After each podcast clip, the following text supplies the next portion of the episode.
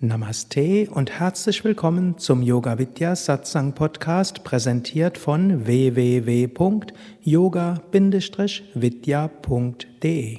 Ich will vielleicht das Thema, das heute Morgen angesprochen wurde, nochmals aufgreifen, ich es für wichtig halte.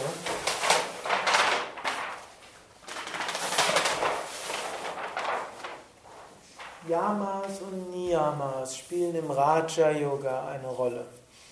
Raja heißt ja königlich und Raja heißt auch Herrschaft. Der Raja Yoga Weg ist ein Yoga Weg zum einen der Selbstbeherrschung, es ist aber auch ein königlicher Weg und königlicher Weg soll auch etwas heißen, es ist ein Weg mit Intensität. Es ist auch ein Weg mit Power dahinter. Es ist ein Unterschied zwischen Sankhya und Raja Yoga, wer sich ein bisschen auskennt. Es ist auch ein gewisser Unterschied zwischen Buddhismus, wie es Buddha selbst gelehrt hat, was man, was mindestens die Indologen sagen, da kommt der Theravada am nächsten und im Raja-Yoga-System. Es gibt viele Ähnlichkeiten. Raja-Yoga, die wie der Geist analysiert wird, was Ursache vom Leiden ist und vieles andere ist dort sehr ähnlich. Auch die Praktiken sind durchaus ähnlich.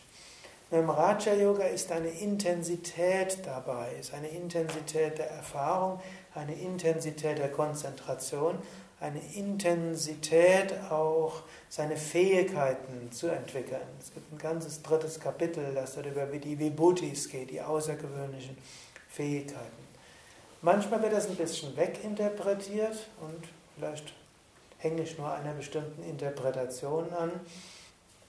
So die buddhistische Tradition ist sehr häufig die der Gelassenheit und äh, Beobachten und äh, letztlich mindestens in dieser einen Interpretation hm, weniger eine des Engagements und der Intensität und dort voll konzentriert dran aufgehen und verschmelzen, sondern mehr beobachten, anschauen und so weiter.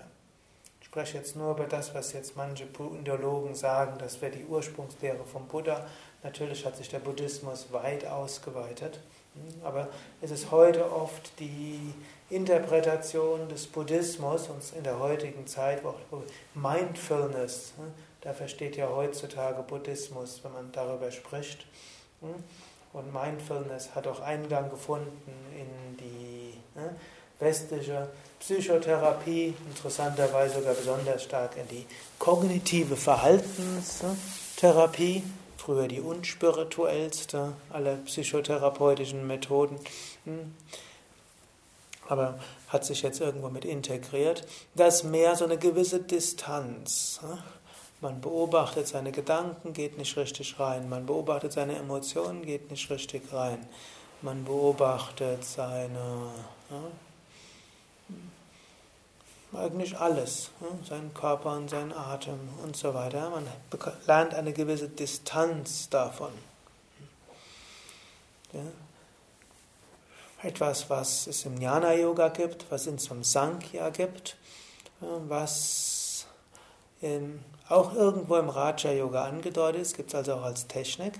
Aber im Raja-Yoga ist so mehr auch Dharana, Dhyana hineingehen, Samyama, vollkommen verschmelzen mit dem, was wir machen und eine gewisse Intensität. Beides führt zum Ziel. Ich weiß nicht, ob, äh, wie es beim, beim Zen-Buddhismus ist, ist das eher die distanzierte, beobachtende Haltung oder mehr die verschmelzende, intensive oder es kommt darauf an? Gibt dort einen, wo ich annehme, der weiß etwas mehr als ich über Zen. Bisschen von beidem. Man kann sagen, wie im Yoga, da, je nachdem. Im Jnana-Yoga ist es mehr beobachtend, Raja-Yoga ist mehr hm, hineingehen. Hm. Es gibt also mal das eine und mal das andere. Ich glaube tatsächlich, es gibt so Geschichten, wo jemand ganz mit etwas verschmilzt und deshalb in Satori rutscht und jemand anders, der hm, die Welt bricht zusammen, er bleibt gelassen und rutscht dann in Satori. Also so ist mal die eine und mal die andere. Und in diesem Sinne, wenn wir jetzt die Yamas und die Niyamas anschauen, wir können die zum einen etwas distanzierter machen im Sinne von beobachten und deshalb nicht in die menschlichen Emotionen reingehen. Oder wir können sie mit Intensität machen, das heißt praktisch immer die Liebe ist dabei.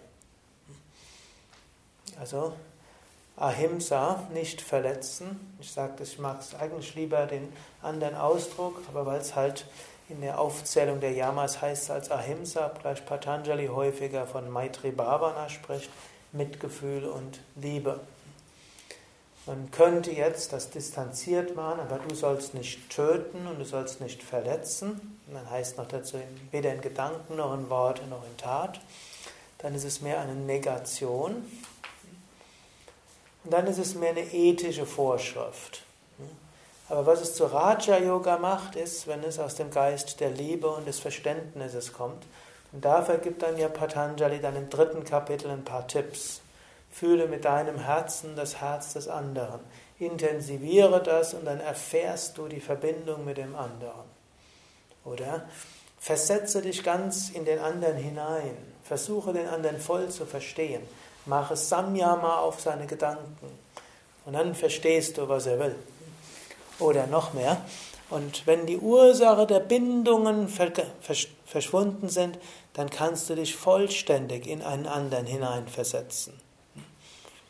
Also praktisch, als eine der Mittel für Ahimsa ist, uns den wirklich so sehr in einen anderen Menschen hineinversetzen zu können, dass wir so denken und fühlen können wie er oder sie. Das ist die, die größte Steigerung des Mitgefühls. Er sagt aber, das geht nur, wenn die Ursachen der Bindung an sich selbst überwunden sind.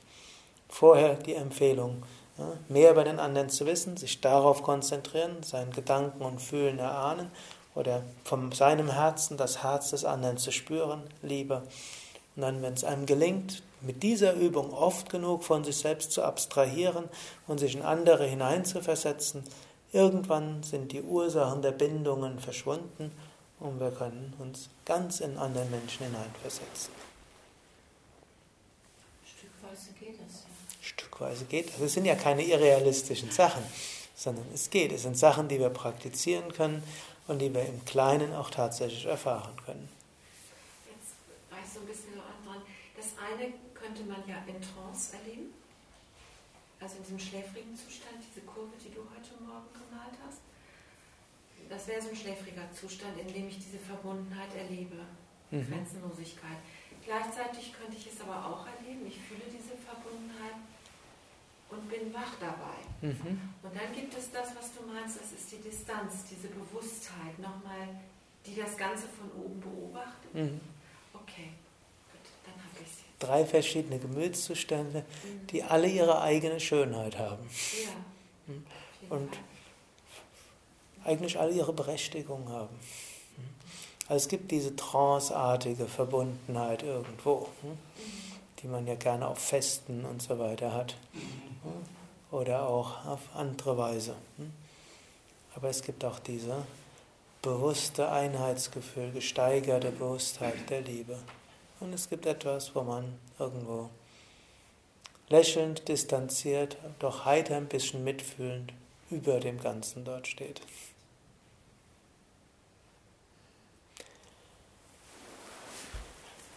Gut, genauso auch. Gibt es irgendeines dieser zehn, wo ich noch ein paar Worte drüber sagen soll? Das sind alle zehn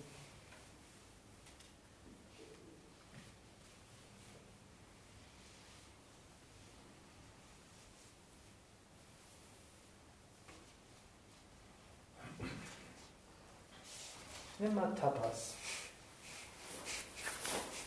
Vielleicht das, woran ihr am wenigsten gedacht habt, wenn ihr nicht sagt. Ne?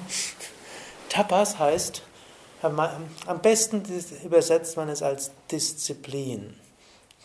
Patanjali definiert Tapas an zwei verschiedenen Stellen unterschiedlich. Tapas hat je nach Kontext unterschiedliche Bedeutung.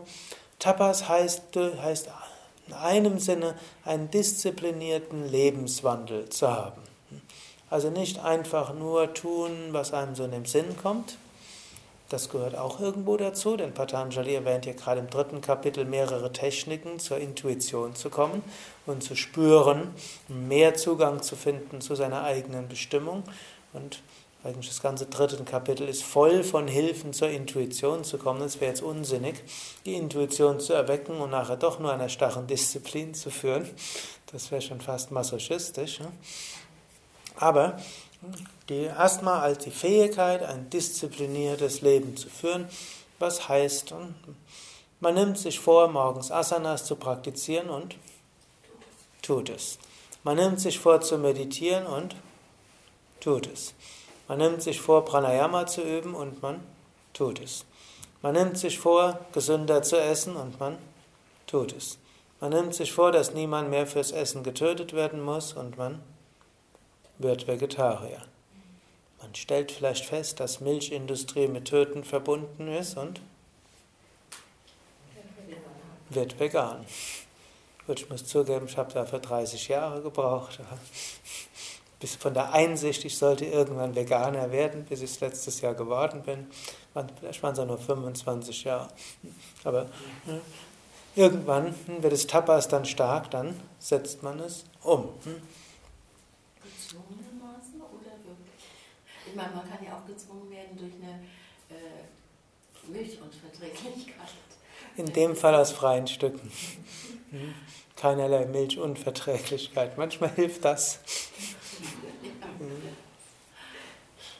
Okay, also, hm, aber Tapas. Aber Tapas heißt nicht einfach nur Disziplin, denn die könnte starr und kalt sein. Der Ausdruck Tapas heißt wörtlich Hitze. Tapas steht auch für Feuer. Tapas heißt auch, steht auch für Enthusiasmus. Das heißt, in dem Wort steht drin, wir machen eine Disziplin nicht als kalte Disziplin, sondern wir machen sie mit Leidenschaft. deshalb mag ich manchmal nicht, dass Dispassion übersetzt wird als Leidenschaftslosigkeit. man würde besser vielleicht sagen als Verhaftungslosigkeit. Denn natürlich Leidenschaft im engeren Sinn hm, ist ne, das, was Leiden schafft, das wollen wir dort nicht machen. Aber wie es eigentlich gebraucht wird, hm, leidenschaftlich, mit, mit Enthusiasmus, hm, das ist das, was gemeint ist. Wenn man Asanas mechanisch macht, haben die schon ihren, ihre Wirkung. Wenn wir sie mit Bewusstheit machen, dann ist sie umso wirkungsvoller. Meditation täglich ausgeführt hat schon ihre Wirkung gerade hm, Kabat-Zinn hm, hat, hat in seinen Forschungen festgestellt, für psychische und physische Gesundheit ist es unerheblich, ob jemand gut meditiert oder nicht. Es ist vollkommen sogar unerheblich, ob ihm Meditation Spaß macht oder nicht. Er muss es nur machen. Hm. Das kann einem helfen, eine Verhaftungslosigkeit zu haben und gelassen täglich zu meditieren, egal ob es mal schön ist oder nicht. Nichtsdestotrotz, wir wollen ja nicht einfach nur ein bisschen gesünder sein, körperlich und psychisch, sondern wir wollen wirklich unsere Bewusstheit erweitern und letztlich wollen wir Gott erfahren, Brahman erfahren, Kaivalya erfahren, wie auch immer wir es ausdrücken wollen. Und dazu ist langfristig schon gut, es mit Enthusiasmus zu üben und sich immer wieder aufzuraffen.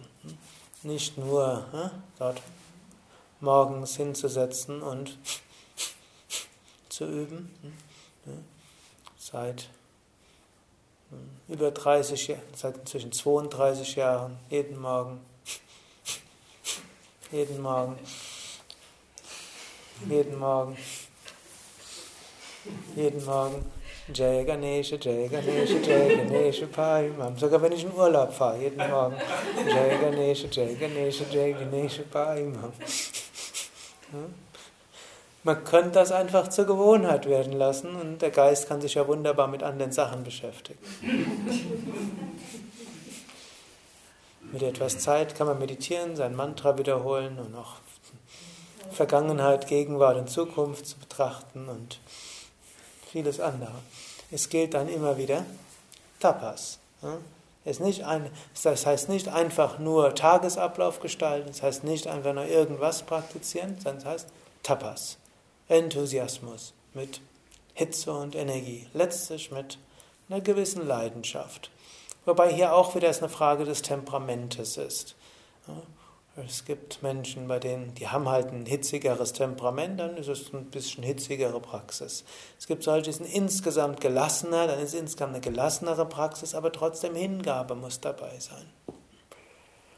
Und zuallererst ist natürlich wichtig, dass wir überhaupt praktizieren. Aber dann sollte man nicht nur praktizieren, sondern wir sollten dann die Praxis verfüllen mit Bewusstheit, Konzentration, Intensität, Leidenschaft, wie auch immer ihr es nennen wollt. Und eine Hilfe dafür ist natürlich, in den Ashram zu gehen. Dort wird meistens wieder die, der Enthusiasmus für die Praxis wieder neu geweckt. Mit anderen zu praktizieren ist eine Hilfe. Ein Buch zu lesen über Heilige und Weise kann eine Hilfe sein. Und sich nochmal bewusst zu machen, warum mache ich das überhaupt? Und manchmal zu beten, bitte, hm, lieber Gott, lieber Meister oder wie auch immer, göttliche Mutter, hilf mir, dass ich wieder konzentrierter dabei bin. Oder man kann sich selbst fragen, wie müsste ich denn praktizieren, dass ich es wieder mit mehr Hingabe und Enthusiasmus mache. Und dann dauern die Dürrephasen nicht zu lange. Aber nicht, dass er eben mich falsch versteht. Besser, man übt ohne Hingabe, als man übt? Nicht.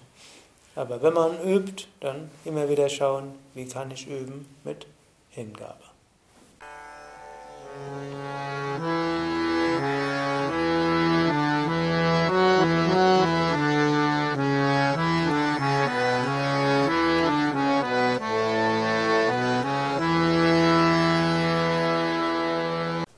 Dies war also die aktuelle Ausgabe des Yoga Vidya Satsang Podcasts, präsentiert von www.yoga-vidya.de